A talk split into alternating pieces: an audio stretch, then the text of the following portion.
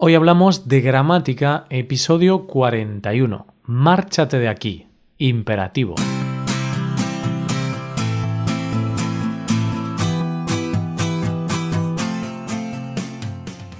Bienvenido a Hoy Hablamos de Gramática, el podcast para aprender gramática del español cada semana. Ya lo sabes, publicamos nuestro podcast cada miércoles. Puedes escucharlo en iTunes, en Android o en nuestra página web Recuerda que en nuestra web puedes revisar la transcripción, hacer ejercicios con soluciones y disfrutar de atención personalizada por email. Estas ventajas están disponibles para los suscriptores premium. Hazte suscriptor premium en hoyhablamos.com. Buenos días queridos oyentes, ¿qué tal? ¿Cómo estáis? Espero que bien.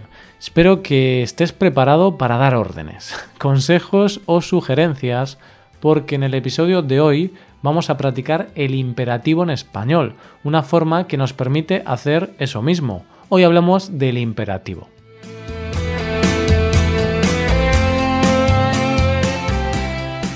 Para comenzar este episodio de gramática voy a contar un chiste. En realidad el chiste que voy a contar sirve para explicar el imperativo. Aquí va. Esto es un hombre que se encuentra muy mal, se siente muy mal, entonces decide ir al médico para ver qué le ocurre. Va al médico, está en la consulta y le dice Doctor, doctor, me siento muy mal, tiene usted que ayudarme. Y el médico le responde Hombre, pues siéntese bien o siéntese en otra silla, a ver si cambia algo. Buenísimo, ¿eh? Es un chiste sutil, es un juego de palabras. El paciente se siente mal, se siente enfermo, del verbo sentir, pero el doctor entiende que se sienta mal, del verbo sentarse. O sea, el doctor entiende que se sienta mal en la silla. Es un chiste muy malo. De hecho, hay una segunda parte del chiste. Doctor, doctor, me sigue doliendo. Y el doctor responde Pues dígale a doliendo que deje de seguirle. Ay. Qué chiste más malo. ¿Lo entiendes? Me sigue doliendo sería una perífrasis verbal con seguir más gerundio, pero si dices me sigue doliendo, como si doliendo fuese el nombre de una persona, eso significa que el señor doliendo te está siguiendo, está yendo detrás de ti. Vale, Roy, son unos chistes muy buenos, pero todo esto, ¿por qué nos lo cuentas? ¿Te aburres mucho? Pues no es por aburrimiento, es para poner un ejemplo de imperativo. En estos chistes, el doctor da un consejo a su paciente. Siéntese bien.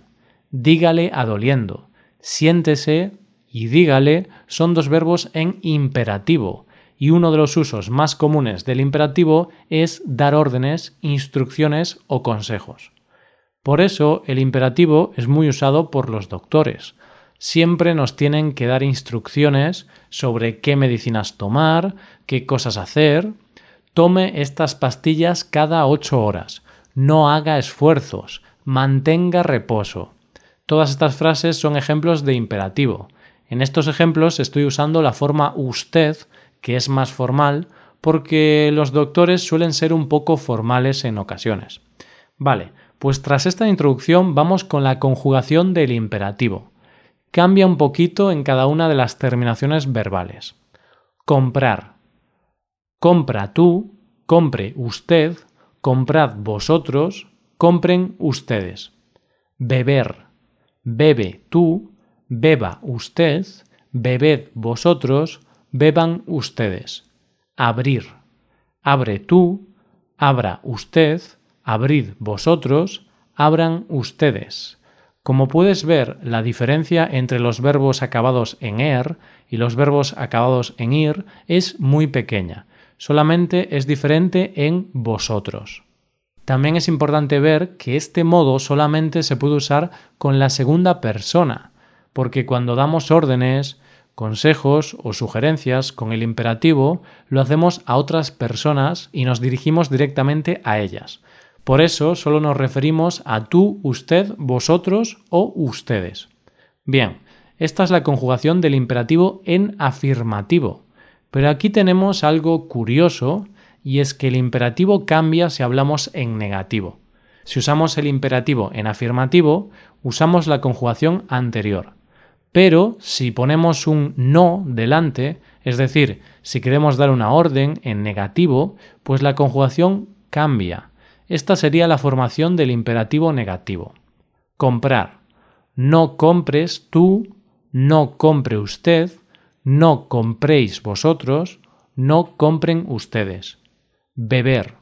No bebas tú, no beba usted, no bebáis vosotros, no beban ustedes. Abrir. No abras tú, no abra usted, no abráis vosotros, no abran ustedes.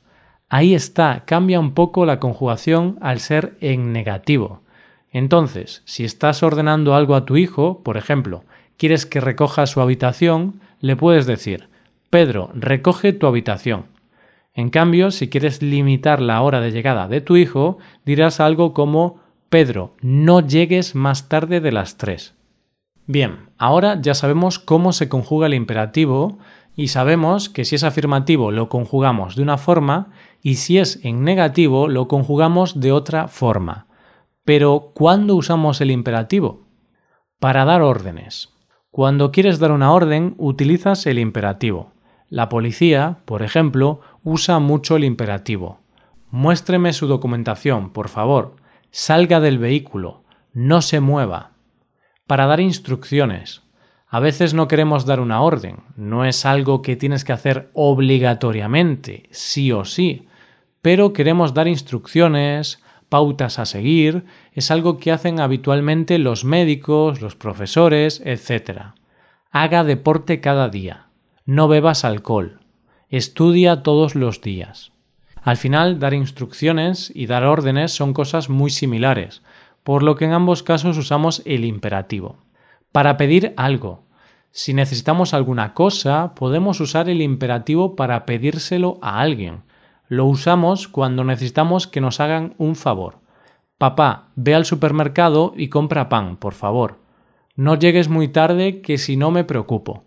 No vayas muy rápido con el coche, me siento inseguro.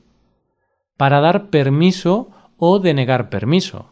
Si permitimos a alguien hacer algo, o por el contrario, si le negamos algo, si no le permitimos hacerlo, habitualmente usamos el imperativo. ¿Puedo comer un caramelo? Sí, come, come. Voy a entrar a tu despacho. No, no entres. Cuando puedas entrar te aviso. Para dar consejos o sugerencias más de lo mismo, es muy parecido a dar órdenes o instrucciones. Por ejemplo, si vas a salir de casa y no hace muy buen tiempo, tu padre te puede sugerir lleva el paraguas. Es una sugerencia, porque no te está obligando. Bueno, eso siempre depende del tono, claro. Si te dice lleva el paraguas o lleva el paraguas o te castigo. Ahí sí que sería una orden. Pero bueno, para dar sugerencias o consejos usamos el imperativo. El otro día, hablando con un amigo, me pidió consejos para hacer un podcast y le dije, sé constante, crea contenido bueno y escucha a tu audiencia. Usé el imperativo para darle esos consejos, esas sugerencias. Por último, antes de acabar, quiero hablarte de la colocación del pronombre cuando utilizamos imperativo. Aquí encontramos dos casos. Si usamos el imperativo afirmativo, los pronombres van pegados al verbo. Vete al supermercado. Tenemos que irnos. Dúchate. Acábalo ya. En cambio, si usamos el imperativo negativo, los pronombres van entre la negación y el verbo. Los pronombres van antes del verbo. No te vayas de casa. No te duches no lo envíes, todavía tengo que modificar una cosa, no me hables de ese modo. Esto es todo por hoy. Ahora vete a nuestra web y haz los ejercicios con soluciones para practicar y aprender esta gramática. Para acceder a este contenido tienes que ser suscriptor premium. Si te haces suscriptor premium tendrás acceso a muchas ventajas. Podrás ver la transcripción y los ejercicios de este podcast, podrás hacer preguntas y recibirás atención individualizada por email hazte suscriptor premium en hoyhablamos.com. Y aquí acabamos. Muchas gracias por escucharnos. Nos vemos el próximo miércoles. Pasa un buen día. Hasta la próxima.